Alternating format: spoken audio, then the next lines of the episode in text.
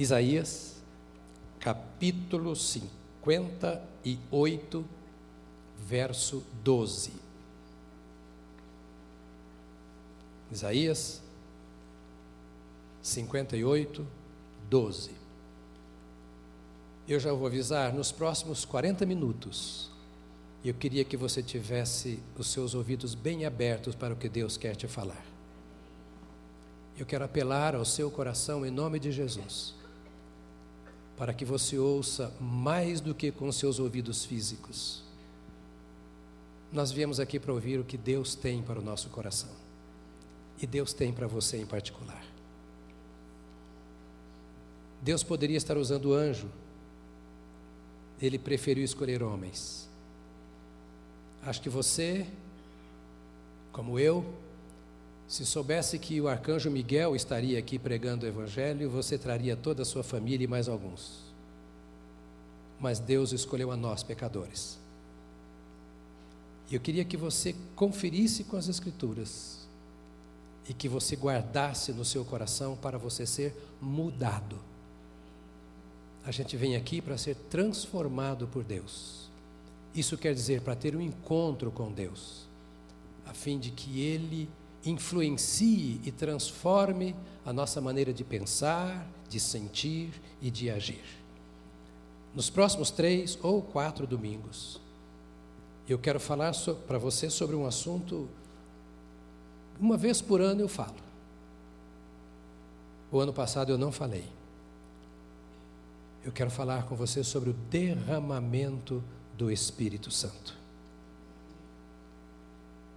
Não é uma doutrina nova. É coisa que você já sabe. Mas é fundamento da nossa fé. E fundamento não pode ser esquecido. Houve ocasião em que o Senhor, através do profeta Jeremias, chama a atenção de Israel, dizendo assim: vocês precisam se lembrar das veredas antigas. E eu sinto que há muitos irmãos que precisam se lembrar das veredas antigas e voltar a elas. Há um caminho de vida, de submissão ao Espírito de Deus, de relacionamento mais íntimo com o Senhor Deus. Uma caminhada, uma jornada neste caminho, verdade e vida, cheio do Espírito Santo. Nós cremos na unção do Espírito de Deus sobre os filhos de Deus. Hoje eu vou fazer a pré-introdução da possível introdução que continuaremos domingo que vem. Mas eu vou bem devagar. Nós não temos culto para atrair pessoas. Os nossos cultos são para discipular os que aqui chegam. Então eu quero ir bem devagar nesse assunto que é comum no nosso meio. Mas eu peço ao Espírito Santo que desperte no seu coração fome, sede desesperada pelo Espírito de Deus. Concorda comigo?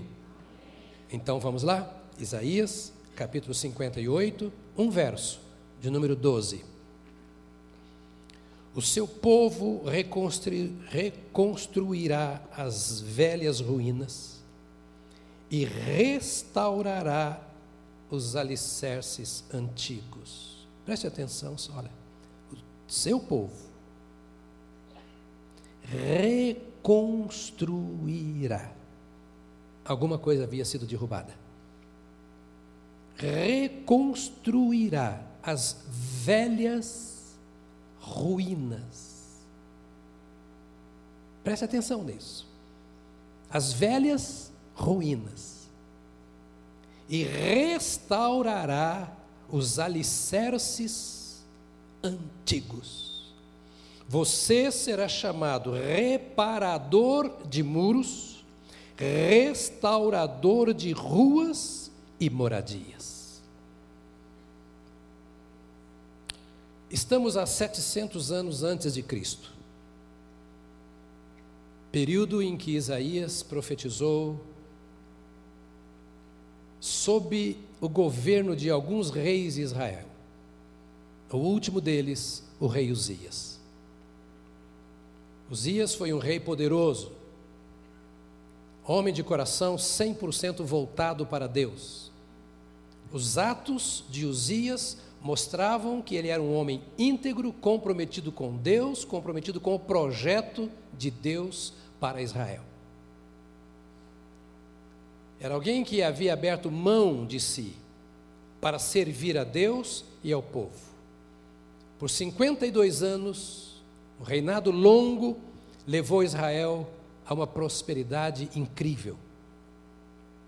Em todas as áreas, na economia, nas, na, no exército, foi violento, ah, ah, poderoso em termos de repressão de adversários do povo de Deus, armas novas criadas. No ambiente favorável para Israel servir ao Senhor, porque Israel de fato pôde experimentar tempos de paz, de moral coordenada pela palavra de Deus, de culto a Deus conforme a palavra ensinava, havia segurança e alegria na nação. Mas Uzias pecou. Porque Deus havia dado a Israel uma estrutura de reis, profetas e sacerdotes. Rei reinava, profeta profetizava e sacerdote fazia o seu papel espiritual. Um não interferia no papel do outro. Uzias, se vendo tão poderoso, tão capaz, tão vitorioso ao longo de tanto tempo, 52 anos não é pouco, resolve assumir lugar de sacerdote. E esse é um dos problemas do ser humano, querer ser o que não é e fazer o que não é o seu papel mas mexeu com questões espirituais. E por causa do seu pecado, nasceu-lhe uma lepra na testa, diz o texto sagrado. E um leproso não podia viver em comunidade, ele foi então afastado e o seu filho Jotão entrou e assumiu o governo em seu lugar, enquanto ele morava numa casa à parte até morrer. Ao assumir o trono, Jotão não conhecia o Senhor. Israel entrou em declínio, em profundo declínio. Depois de 52 anos de muito sucesso, de muita vitória, de muitos resultados, de cultos e etc., agora Israel está vivendo uma vida de inteira miséria. E eles pensavam que estavam bem. Se você ler aqui os versos anteriores desse mesmo capítulo, você vai encontrar eles discutindo com Deus a partir do versículo 1. Eles dizendo: Senhor, olha, é, nós, o profeta disse que eles diziam assim: a gente vem, a gente ora, eles estavam em todos os cultos, eles jejuavam e achavam que estavam cumprindo o seu dever para com Deus. Por outro lado, viviam uma vida lá fora, destituída daquela vida que eles viviam dentro dos templos. E eles estavam reclamando de Deus e dizendo a Deus assim: Nós jejuamos e oramos, mas tu não respondes às nossas orações. Está aí no texto sagrado, os primeiros versos desse capítulo. O Senhor não responde às nossas orações. E essa, essa pode ser a experiência de alguns de vocês aqui. Perdendo tudo, os bens, a alegria, a segurança, a paz, a ordem, e buscando de Deus em oração, e, e Deus não responde. Israel estava, vamos dizer, revoltado contra Deus pela falta de resposta às orações. Eu conheço muitas pessoas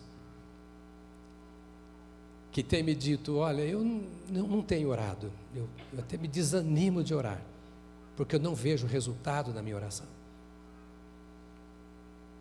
Eles oravam.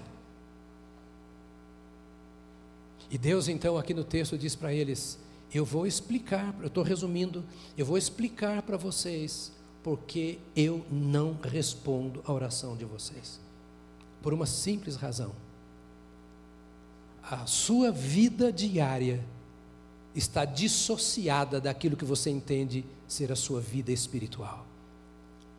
Vocês vêm aqui no templo e oram e jejuam e me buscam, mas lá fora vocês penalizam os seus servos, vocês maltratam os seus escravos, vocês não cuidam do órfão, não cuidam da viúva, não atendem ao necessitado, e vocês desejam mal uns para os outros. E como é que vocês vêm à minha casa e querem resposta às suas orações? Vocês não se importam comigo, vocês me buscam para que eu possa atender às suas necessidades. Quando eu mando que vocês amem uns aos outros, vocês desprezam uns aos outros. Quando os convoco à verdadeira adoração, vocês vêm cheios de petição. E quando saem daqui, esquecem do que pediram, esquecem da minha presença e vivem a sua vida como vocês querem lá fora. Então vocês são religiosos. Entendem bem de tudo, mas vocês não andam em comunhão comigo. E eu só posso responder àquele que anda em comunhão comigo. O estado em que eles se encontravam aqui faz com que a gente olhe esse texto que lemos agora e, e, e que pensemos: olha, esse texto é o mais inapropriado dos textos para a ocasião em que eles viviam. Porque quando nós nos sentimos em baixa, derrotados, vazios, sem comunhão com Deus, e ouvimos uma palavra profética, parece que ela não faz sentido. Como é que aquelas pessoas que estavam tão abatidas poderiam ser levantadas como construtores de velhas ruínas? Como é que gente quebrada no seu coração podia ser reparador de brechas, restaurador de alicerces trincados, cuidador, vigilante de ruas, de cidades? Como é que alguém que não tinha forças para parar de pé diante de Deus com confiança, entendendo que está falando com Deus que ouve, poderia fazer alguma coisa que só Deus pode fazer. Parecia que era uma palavra que não, faz, não fazia sentido algum. Mas a despeito da situação do seu povo, aqui nesse verso, o Senhor está reafirmando a sua promessa, mantendo de pé a promessa feita algum tempo atrás, de que chegaria o momento em que ele derramaria do seu espírito sobre a nação. Eles estavam acostumados a falar sobre o Espírito Santo. E o problema, meus amados irmãos, é quando nós nos acostumamos com as coisas. Nós não podemos nos acostumar com as coisas de Deus. Nós não podemos nos acostumar com as ideias de Deus. O reino de Deus é uma caminhada, percursos a serem explorados. E quando nós paramos, as coisas de Deus continuam. E se as coisas continuam, eu paro, eu estou retrocedendo. E eles ouviam dizer e sabiam que Deus ungia pessoas especiais, como às vezes nós pensamos hoje. Ah, o fulano é um profeta, aquele é um pastor, aquele outro lá é um evangelista, o outro é um apóstolo. Essas são pessoas ungidas de Deus. A promessa de Deus é em favor de todo o seu povo, e você é povo de Deus. Individualmente você é parte do povo de Deus. Como nos dias de Israel, toda promessa de Deus é para você. Não há nada que Deus tenha dito que não lhe seja pertinente. E o povo ficava dependendo do profeta, dependendo do sacerdote, dependendo do rei para saber se Deus iria governar a nação através deles como muitas vezes nós ficamos dependendo de quem está no governo, de quem está na liderança das indústrias ou do comércio, ficamos dependendo dos outros para saber se Deus vai abençoá-los para que nós sejamos. Quando Deus nos chama atenção para que nós sejamos espertos, o nosso tesouro está lá em cima e a nossa riqueza desce lá de cima seja para a minha vida emocional, social, espiritual, há resposta de Deus para todas as minhas necessidades. Há um recurso que o Senhor coloca à nossa disposição. Enquanto Israel não sabia no que ia dar, enquanto eles esperavam e descansavam nos ministérios existentes para que os abençoasse, os profetas ouviam Deus de uma forma totalmente diferente. Eles ouviam o Senhor dizendo assim: Eu vou derramar o meu espírito sobre o meu povo e sobre todo o meu povo. Enquanto o povo reclamava da situação vigente, O profeta tinha os seus olhos e os seus ouvidos postos lá em cima, para ver o que Deus tinha para os dias futuros. Onde é que está o nosso coração? No mesmo lugar em que estava o coração de Israel? Ou nosso coração está posto onde está também o coração do Senhor nosso Deus? Não dá para ficar pensando em alguns ungidos. Nós não podemos parar e ficar pensando em alguns cheios do Espírito Santo.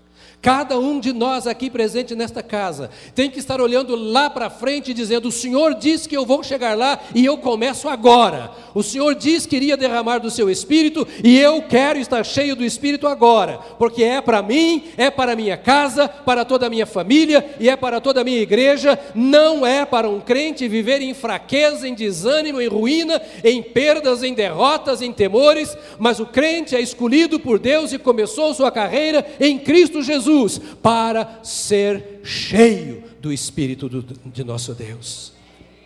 Os profetas que ali estavam, no caso aqui Isaías, via da parte do Senhor o que o povo de Israel não conseguia de forma alguma vislumbrar. Olha para mim, querido, é ainda a introdução, mas você precisa pensar. Paulo diz: se nós já ressuscitamos com Cristo, nós devemos buscar o quê?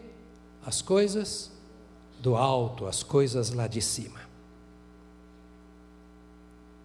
Uma evidência de que eu nasci de novo é que eu me volto para cima.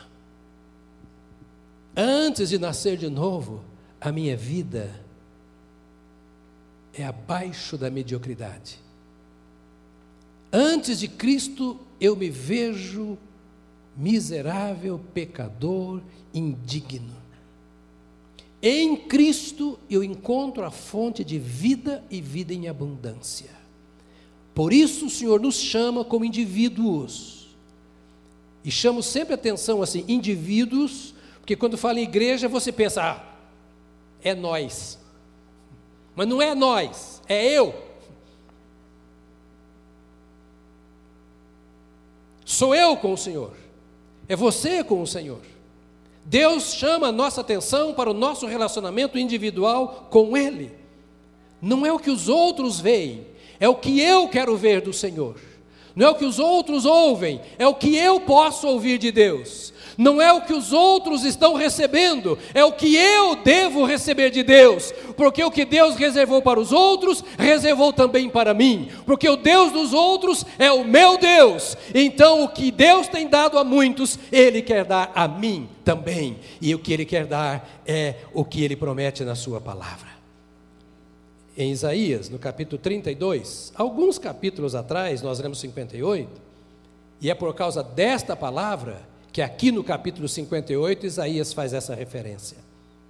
Está escrito assim no capítulo 32: Até que sobre nós o Espírito seja derramado lá do alto, e o deserto se transforme em campo fértil, e o campo fértil pareça uma floresta, a justiça habitará no deserto, e a retidão viverá no campo fértil. O fruto da justiça será paz. O resultado da justiça será tranquilidade e confiança para sempre. O meu povo viverá em locais pacíficos, em casas seguras, em tranquilos lugares de descanso, mesmo que a saraiva arrase a floresta e a cidade seja nivelada ao pó. O Senhor promete derramar o seu espírito lá do alto. 700 anos antes de Cristo. O Espírito do Senhor fala através do profeta ao povo de Deus. Sem o domínio do Espírito Santo, não dá para chegar lá. Sem o derramamento do Espírito Santo sobre a minha vida, sem o enchimento do Espírito Santo, eu sou de Deus, sou povo de Deus, mas vou padecer muitas vezes como se não fosse, porque vai faltar esta vida que só o Espírito de Deus pode dar. Era o que Deus estava dizendo à nação de Israel. Quando ou até que sobre nós o Espírito seja derramado lá do alto. A ideia é de uma chuva, é de uma inundação, de águas abundantes, não apenas para matar a sede, mas para você ser todo banhado, todo encharcado.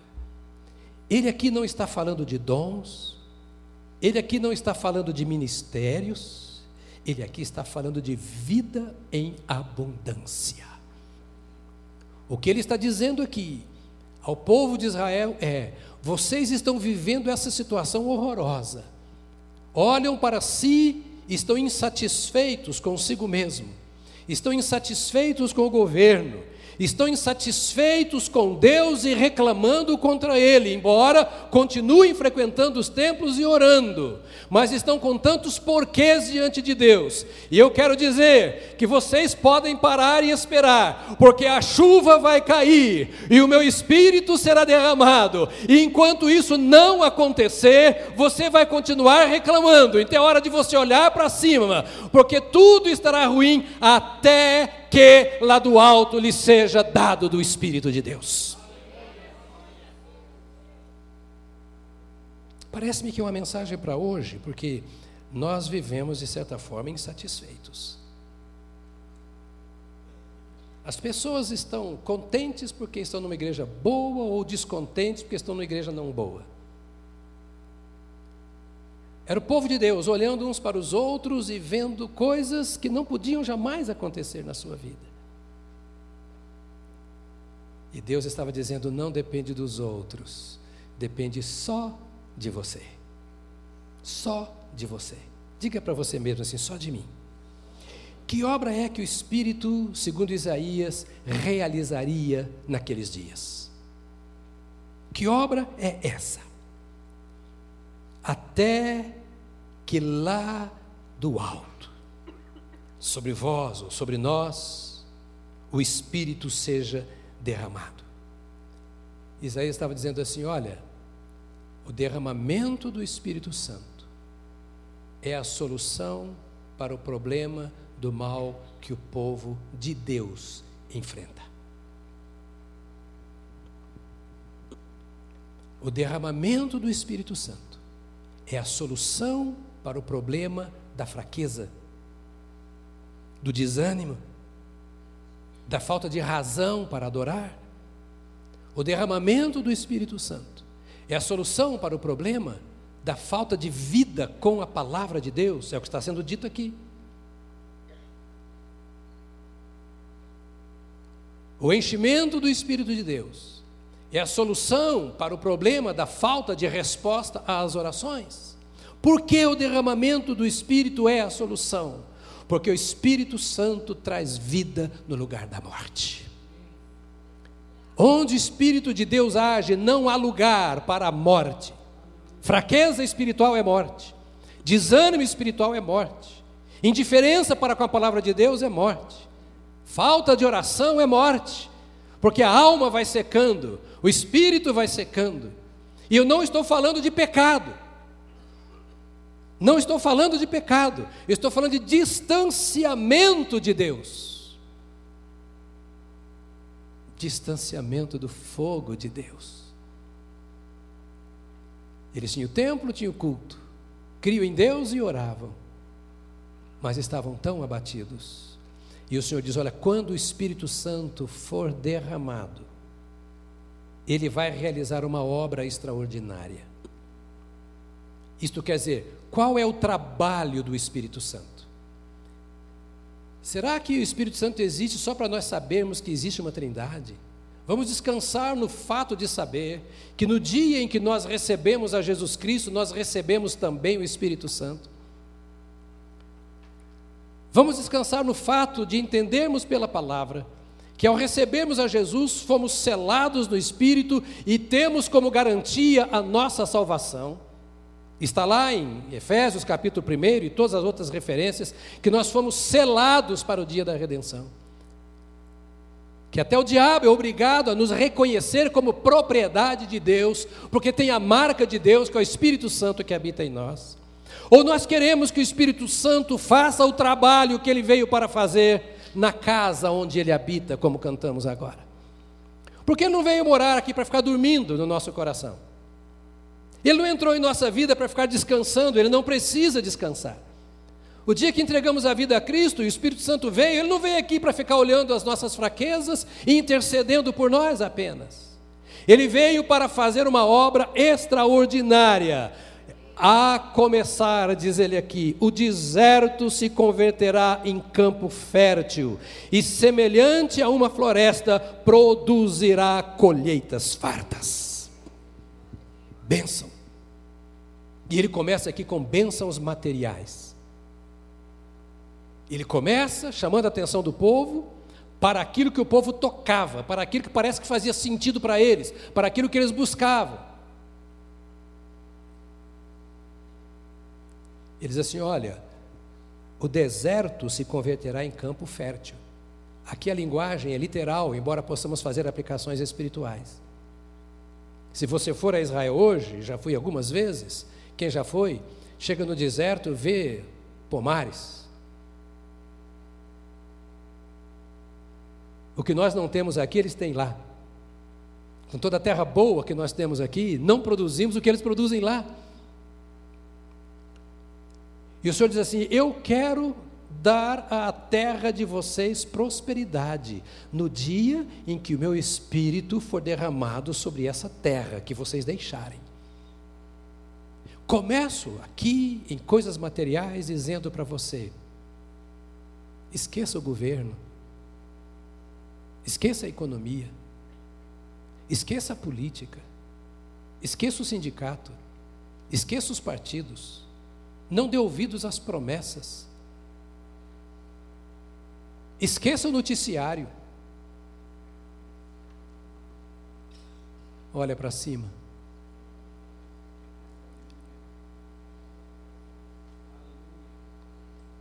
Se os dias de Uzias foram dias ricos para a nação, é porque o coração de Uzias estava no Senhor.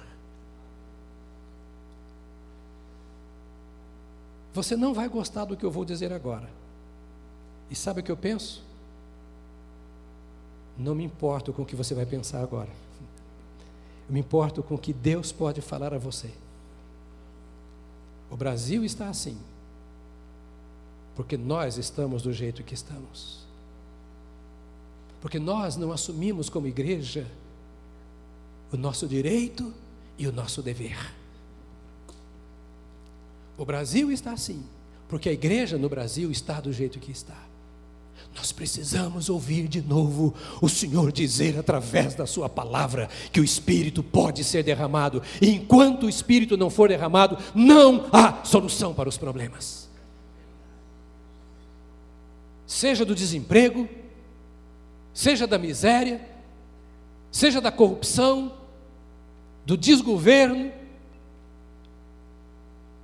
da violência, da imoralidade na educação, se as coisas estão como estão, e se você é crente e não frequentador de igreja apenas, e se você entregou a sua vida a Cristo e conhece a palavra de Deus, me interessa falar a você: se as coisas estão do jeito que estão, é porque a igreja está vazia do Espírito de Deus como o povo de Israel estava, e olhando para o seu emprego, olhando para as suas necessidades e tentando guardar o máximo que pode, e esquecendo que nós somos chamados por Deus para a execução de um plano eterno de Deus na face da terra. Deus não nos chamou para sermos frequentadores de igreja, membros de igreja, religiosos, Ele nos chamou para ser templo do Espírito Santo, caminhando por todos os lugares desta nação, Ele nos chamou para sermos morada do Altíssimo Altíssimo e que a terra veja que Deus está entre nós.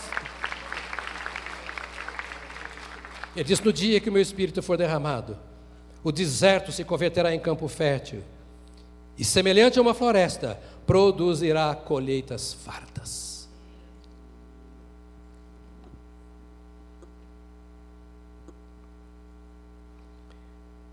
Bênçãos materiais. É nessa prosperidade eu acredito. Nessa eu acredito. Por favor, pergunte para quem está do seu lado. Você está muito caladinho assim. Estou com medo de você. Eu vou sair pelos fundos. Pergunta para o irmão, você ainda é crente? Pergunta para ele, você é crente ainda? Tem certeza? Você quer continuar sendo?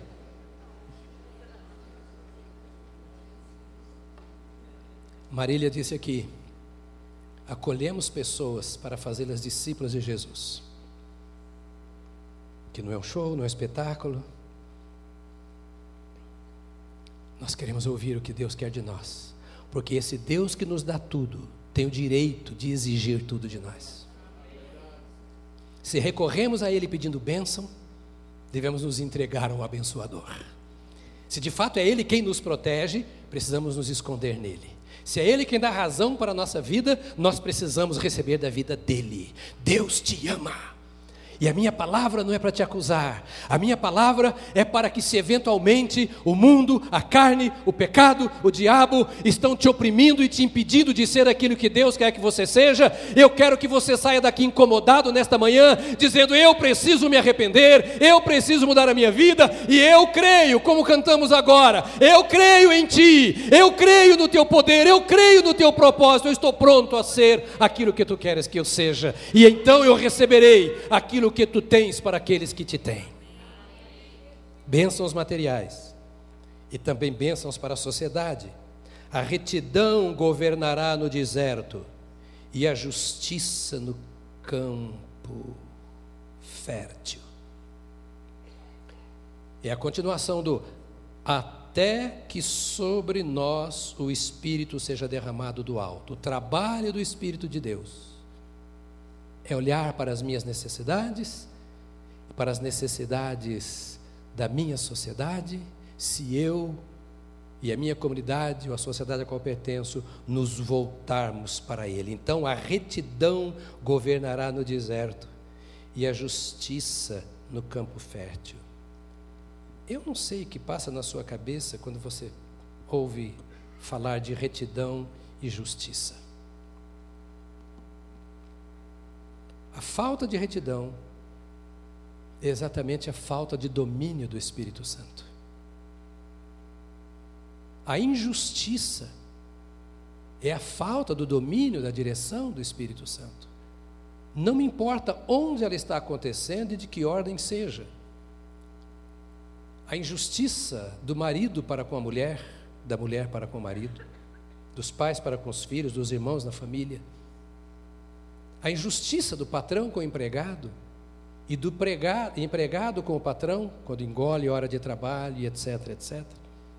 A injustiça do planalto e a injustiça de debaixo do viaduto é obra do diabo. Porque o diabo não tem nada a ver com a retidão. Não são os meus valores que estabelecem, ah, eu prezo pelos meus valores.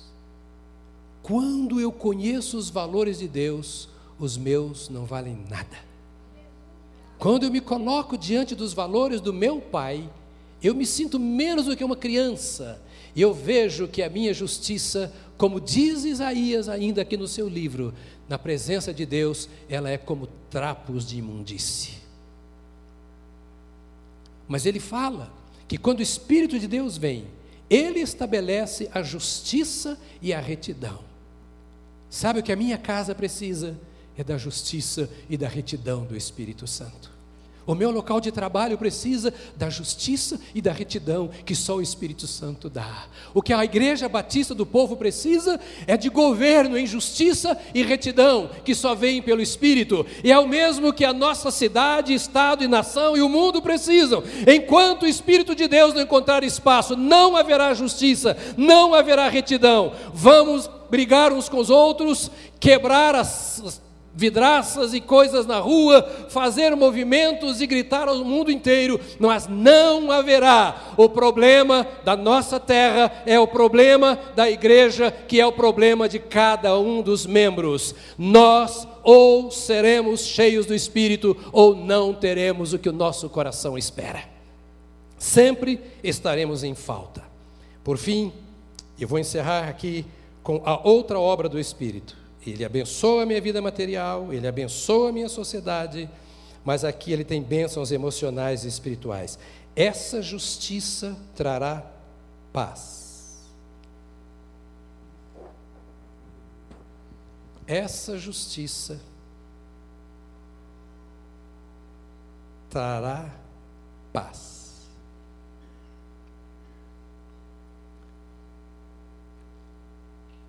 A conquistada nos tribunais pode nos dar direito, mas não paz.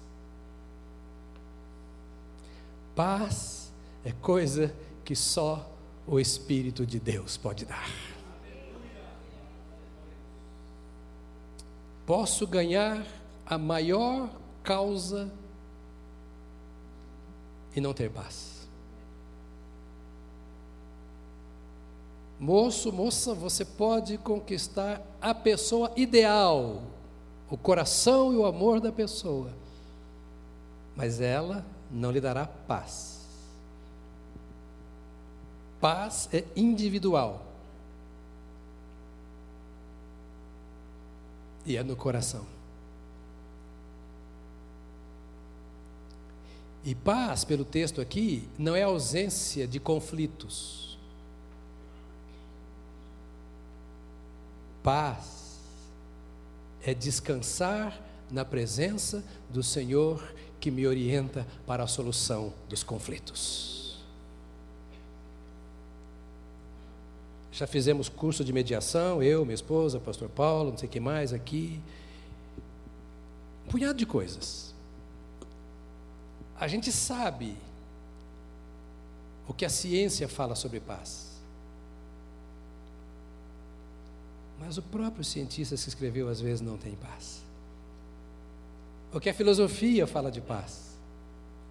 O que alguns falam na televisão, mas entra na casa dele. Seja amigo e conheça de perto. Se não tem o Espírito Santo, não tem paz. E sabe melhor? Deus não cobrou um centavo. Vocês têm que dar o dízimo para ter paz. Tem que dar oferta para ter paz. Deus não vende as suas bênçãos. E eu não tenho nada que possa comprar a paz. E eu não preciso de nada para ter paz, apenas dar ouvidos à voz do Espírito de Deus. E quanto mais do Espírito de Deus eu tenho, maior será a minha paz.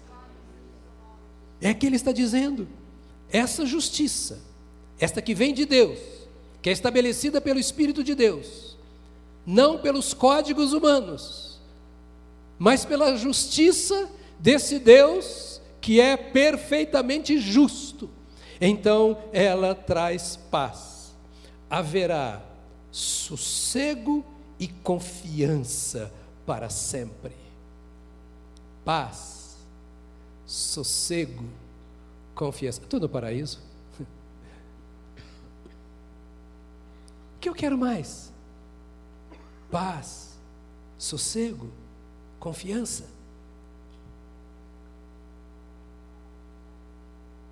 Este é um trabalho do Espírito Santo. Nenhum pastor, nenhuma igreja, nenhuma célula, nenhuma comunidade, nada poderá fazer.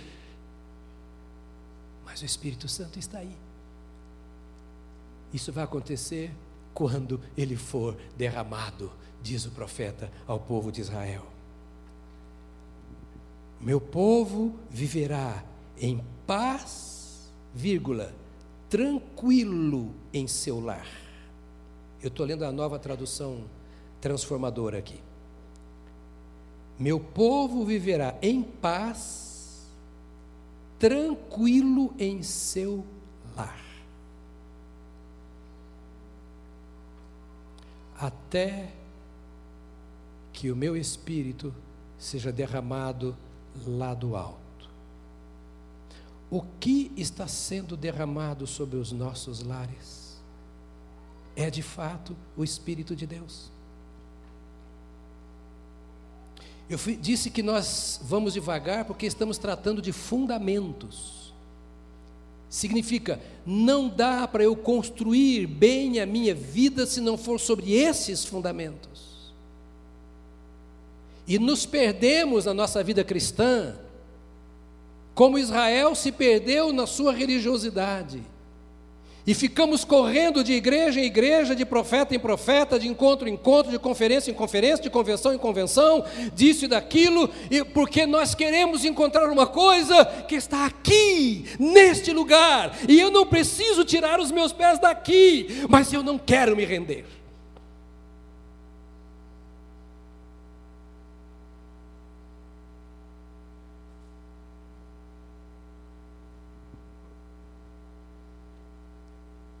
Para você conseguir respirar um pouquinho, diga para o irmão que está ao seu lado: está perto de você.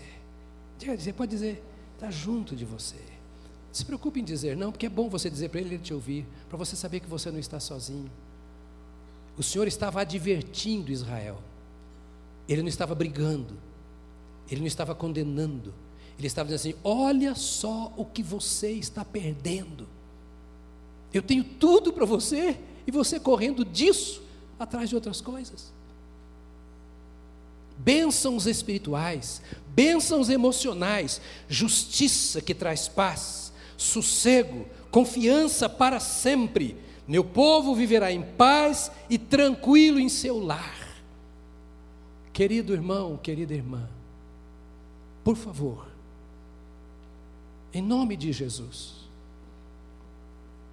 deixe Deus fazer por você se é o caso, aquilo que ninguém mais pode, nem você.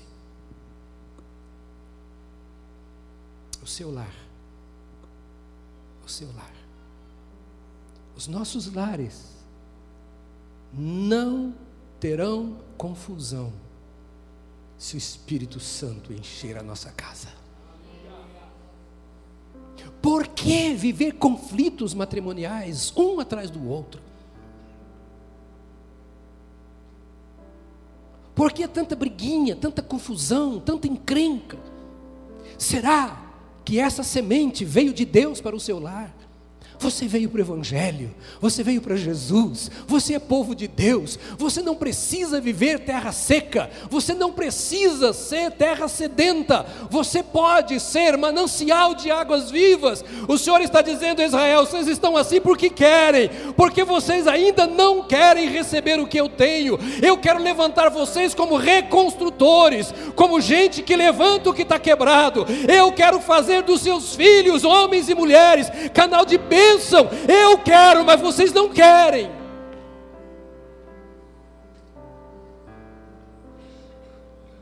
Aí você corre para todo tipo de recurso humano. E eu não sou contra. Às vezes é preciso mesmo. Mas quanto tempo você gastou com Deus antes de buscar recursos humanos?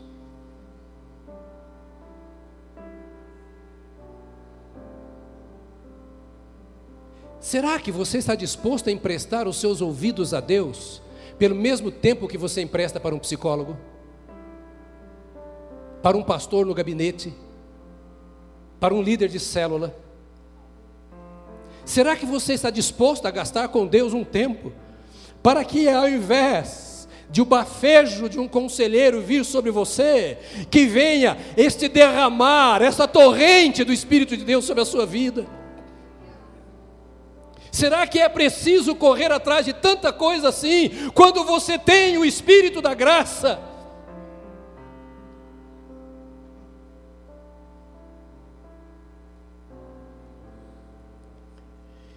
Meu povo viverá em paz. Essa é a característica dos filhos de Deus: viver em paz. Chega de religiosidade. Chega de frequentar templos, chega de ouvir sermões, Chega de cantar canções e viver o inferno lá fora.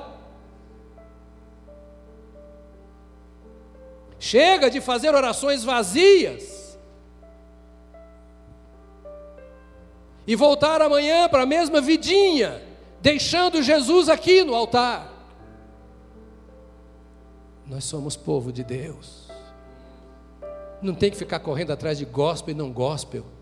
Não tem que ficar correndo atrás de movimento. A igreja não é movimento. A igreja é corpo de Cristo. Em cujo interior o Senhor está. E a Bíblia diz, está lá em Apocalipse, capítulos 2 e 3, que Jesus está passeando no meio da igreja enquanto a igreja se reúne. E ele diz que quando dois ou três se reúnem em nome dele, ele está no nosso meio. Nós não podemos brincar de crente, nós não podemos brincar de igreja, nós não podemos viver uma vida dupla, e nós precisamos do Espírito de Deus que caia sobre nós, para que incendie um novo fogo, para que acenda uma nova chama, para que aqueça o coração, para que tire o medo, tire a vergonha, para que tire a indiferença e nos faça reconstrutores de casas que já caíram, de vidas que já caíram.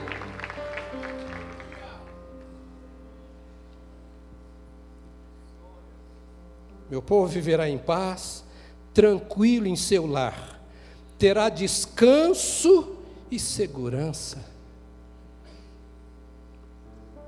Estou terminando, mas segura aí.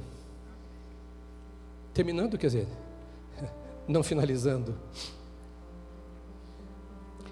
Olha que coisa linda. Terá descanso e segurança.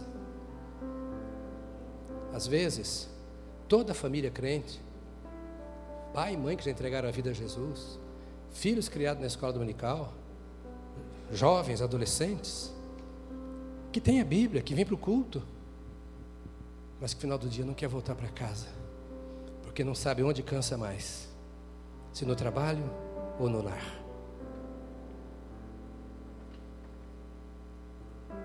Que estamos fazendo da nossa família? O que estamos fazendo do nosso casamento? O que estamos fazendo dos nossos filhos? Antes você não tinha Jesus, não sabia o que fazer. Mas agora você tem, tem a fonte de vida.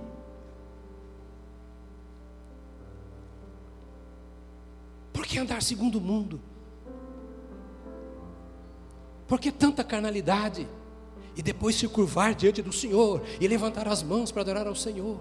Você não deve deixar de se curvar, você não deve deixar de adorar, deve deixar aquilo que está errado para ter sossego. E dinheiro não dá sossego como não dá paz. A política não dá sossego, prosperidade financeira não dá sossego. Mas o Senhor promete que se deixarmos o Espírito lá do alto cair sobre nós, as coisas vão mudar. Ainda que os bosques sejam destruídos e a cidade arrasada, o povo será abençoado. Isso é magnífico. Isso é magnífico. Olha com o olhar de profeta, meu irmão, minha irmã.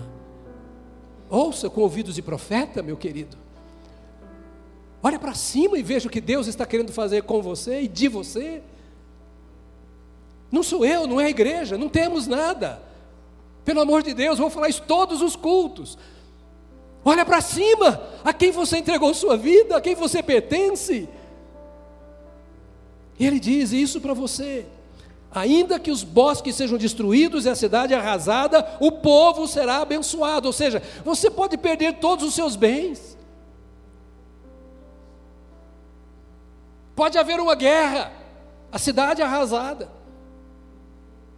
Pode haver intempéries. O bosque destruído, terremotos, etc.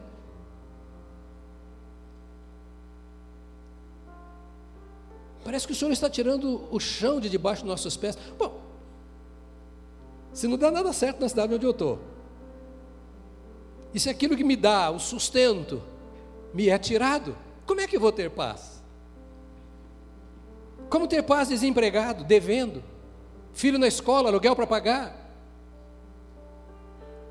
Como ter paz no meio de lutas, Quando você é fiel ao Senhor, o seu cônjuge não quer ser. Quando você quer servir ao Senhor em seu lar, em sua casa, as coisas não favorecem.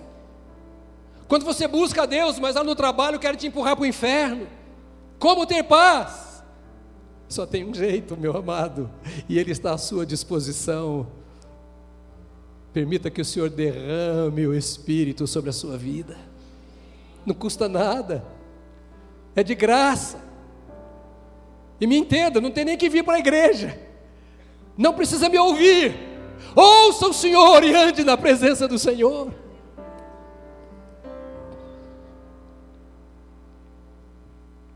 Povo cheio do Espírito Santo, tem prosperidade. A pessoa cheia do Espírito Santo tem paz, repouso e segurança para sempre, em todos os lugares e em quaisquer circunstâncias. Fica de pé, vamos orar. Saia não que eu cortar seu pescoço. Todo profeta é brabo? Antes de só uma curiosidade. Sabia que exatamente por pregar essas coisas, Isaías foi morto? E eu vou sair pelos fundos. E sabe como mataram Isaías? O rei Manassés o colocou dentro de um tronco e o cerrou vivo pelo meio. Mas ninguém cala um profeta. Estou falando hoje o que ele falou.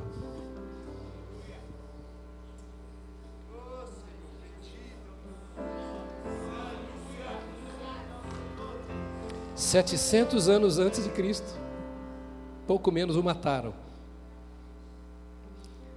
E dois mil anos depois de Cristo, estou falando o que ele falou.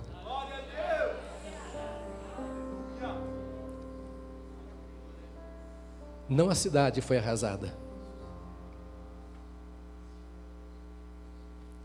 Não faltou comida, tiraram a vida dele.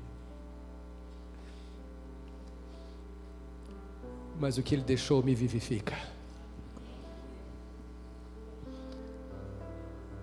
O que está custando para você? Pertencer a Jesus. O que você quer de Jesus?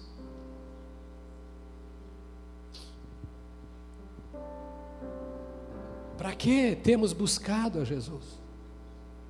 Vindo aos tempos. É como eles faziam.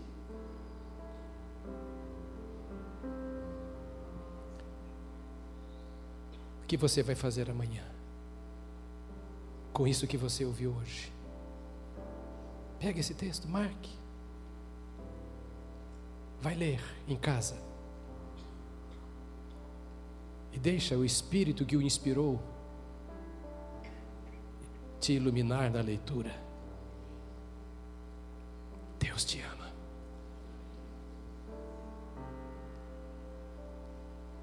E te trouxe aqui nesta manhã para dizer que se você quiser,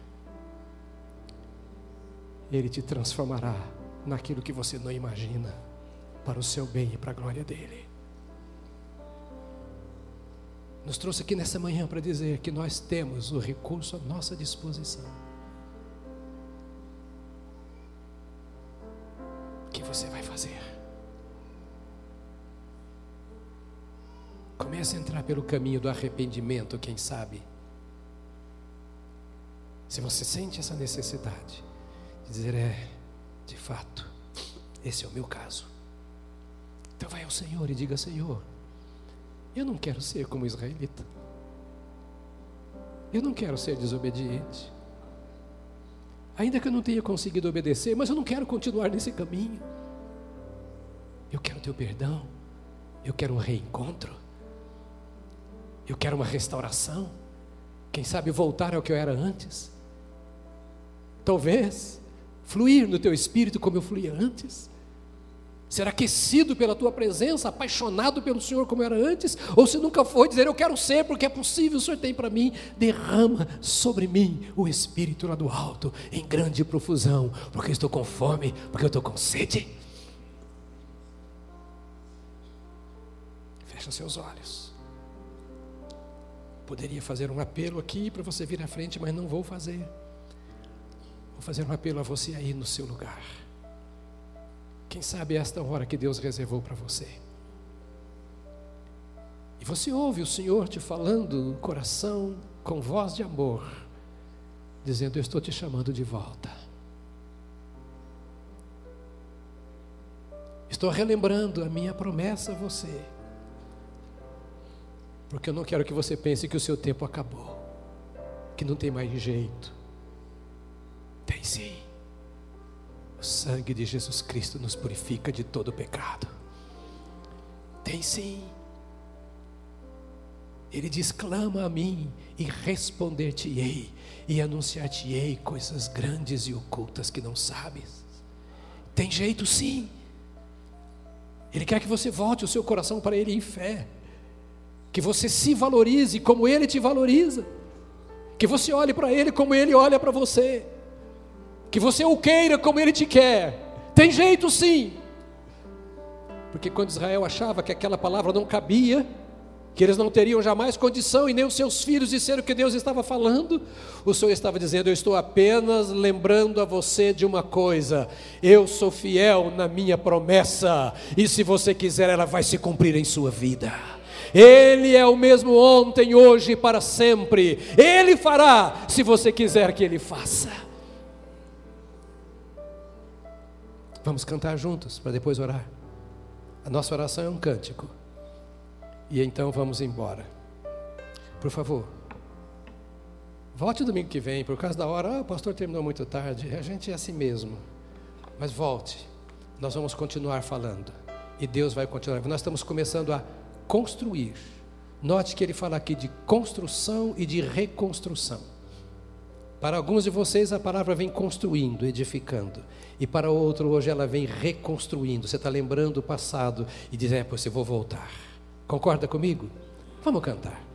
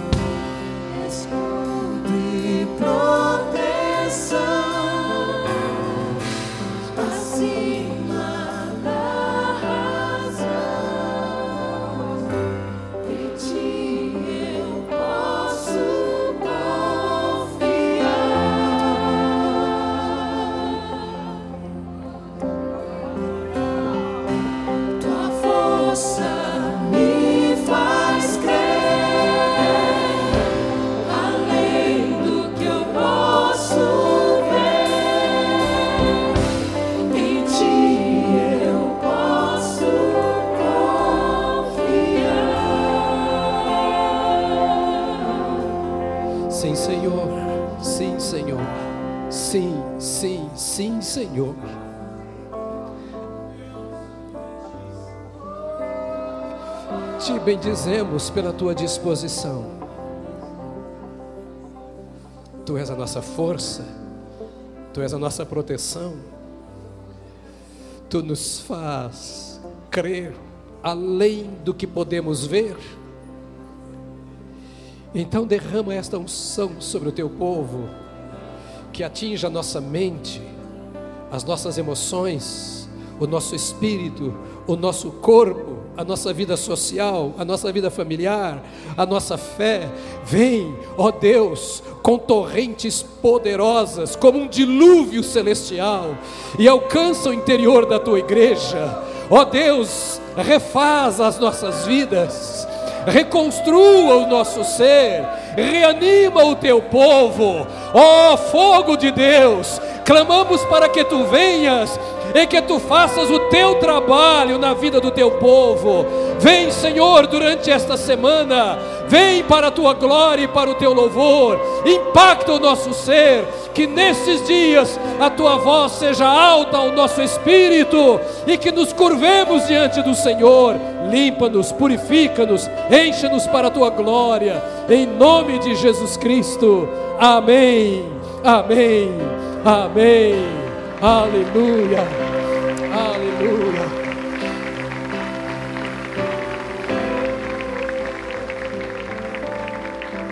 Uma semana de uma vida cheia do Espírito para você. Deus te abençoe, em nome de Jesus.